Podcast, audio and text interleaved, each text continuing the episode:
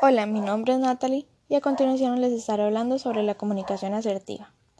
Y se preguntarán, ¿qué es la comunicación asertiva? Bueno, la comunicación asertiva es una herramienta de la comunicación que favorece la comunicación eficaz entre interlocutores. Al ponerlo en práctica estamos fomentando el respeto por uno mismo y respetamos a los demás.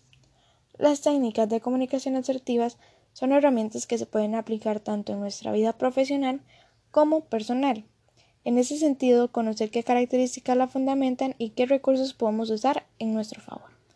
Nos darán resultados favorables en cada una de las interacciones que hagamos. ¿Por qué razón es muy importante la comunicación asertiva? Bueno, la comunicación asertiva es muy importante ya que es un nutriente fundamental de la comunicación eficaz. Crea buenos canales de comunicación y promueve un aprovechamiento del tiempo que repercute en el clima interpersonal distendido y favorecedor del trabajo y las relaciones humanas. Es parte de las habilidades sociales. Es aquella que reúne las conductas y pensamientos que nos permiten defender los derechos de cada uno, sin ser agredido ni agredir. Una persona asertiva es una persona que es expresiva, espontánea y segura gracias a que conoce todas sus emociones y anhelos y se siente satisfecha de su vida social y tiene confianza en sí misma de modo que es capaz de encontrar un punto medio entre lo que quiere comunicar y lo que los demás quieren y esperan. Lograrlo no es fácil, sobre todo por la falta de costumbre, pero se puede recurrir a la ayuda de un especialista, por lo general un psicólogo o un psiquiatra para conseguirlo de la mejor manera.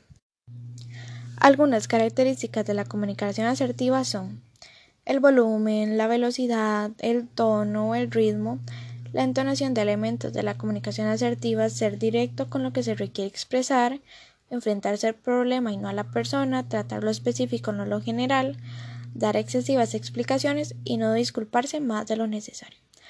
Ahora les voy a hablar sobre la agresividad, sus características y aspectos observables.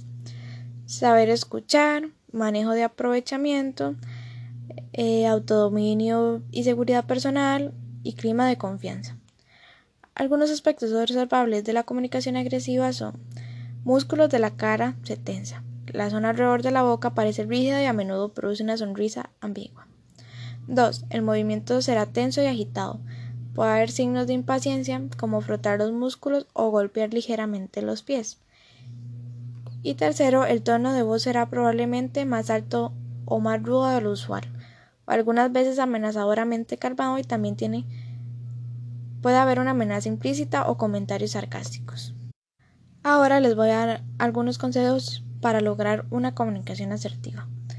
Primero, practica la escucha activa. Segundo, evita ser tangente y argumenta. Tercero, no juzgues ni pongas etiquetas. Cuarto, habla en la primera persona. Quinto, practica autoconocimiento. Sexto, utiliza el lenguaje extraverbal. Séptimo, mantén a raya tus emociones. Y octavo, sé empático. Ahora les voy a hablar sobre el concepto de negociación ganar-ganar. El concepto de negociación ganar-ganar surgió en Harvard Law School y trata sobre casos en los que el acuerdo alcanzado no pudo ser mejor en beneficio de ninguna de las partes.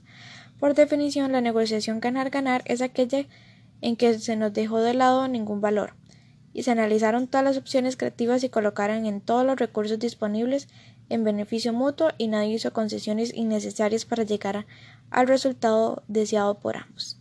La negociación ganar-ganar es aquella en las que ambas partes involucradas en una discusión obtienen el mejor resultado posible para ambos. Ahora les daré cuatro estrategias para la negociación ganar-ganar.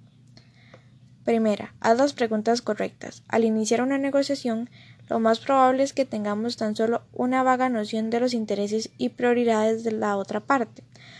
Muchos negociadores ni siquiera hacen las preguntas correctas para descubrir qué es lo que realmente está en juego. 2. Ser honesto. ¿Qué debo decir mis objetivos e intereses? En una negociación ganar-ganar es esencial que haya reciprocidad.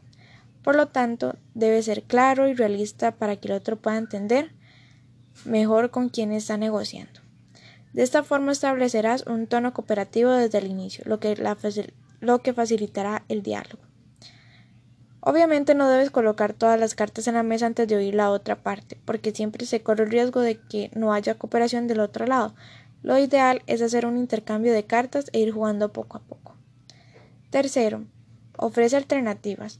Los mejores acuerdos de ganar-ganar muchas veces nacen después de que las partes han discutido múltiples propuestas en un lugar de única oferta. La razón es que la oferta única tiende a producir un efecto ancla y conduce la discusión, la discusión a una situación de todo o nada. Por otro lado, tener más posibilidades estimula a ambas partes de comunicarse para encontrar soluciones cada vez más creativas para beneficio mutuo. Cuarta y por último, cuenta con un tercero. Ya para terminar, una forma de establecer una negociación ganar-ganar es contar con un tercer elemento neutro que ayuda a las partes a llegar a un acuerdo favorable para ambos. El tercero también puede ser una pieza importante para mejorar un acuerdo preexistente, ya que puede presentar sugerencias que ninguno de los dos había pensado. La tercera persona también puede ayudar a construir un ambiente de mayor confianza, pues neutraliza la sospecha de que uno de los lados quiera obtener ventajas sobre el otro. De esta manera se crea un ambiente propicio para el intercambio de ideas, Además, una opción de afuera enfocada en el interés de ambas partes también ayuda a reducir las posibilidades y errores.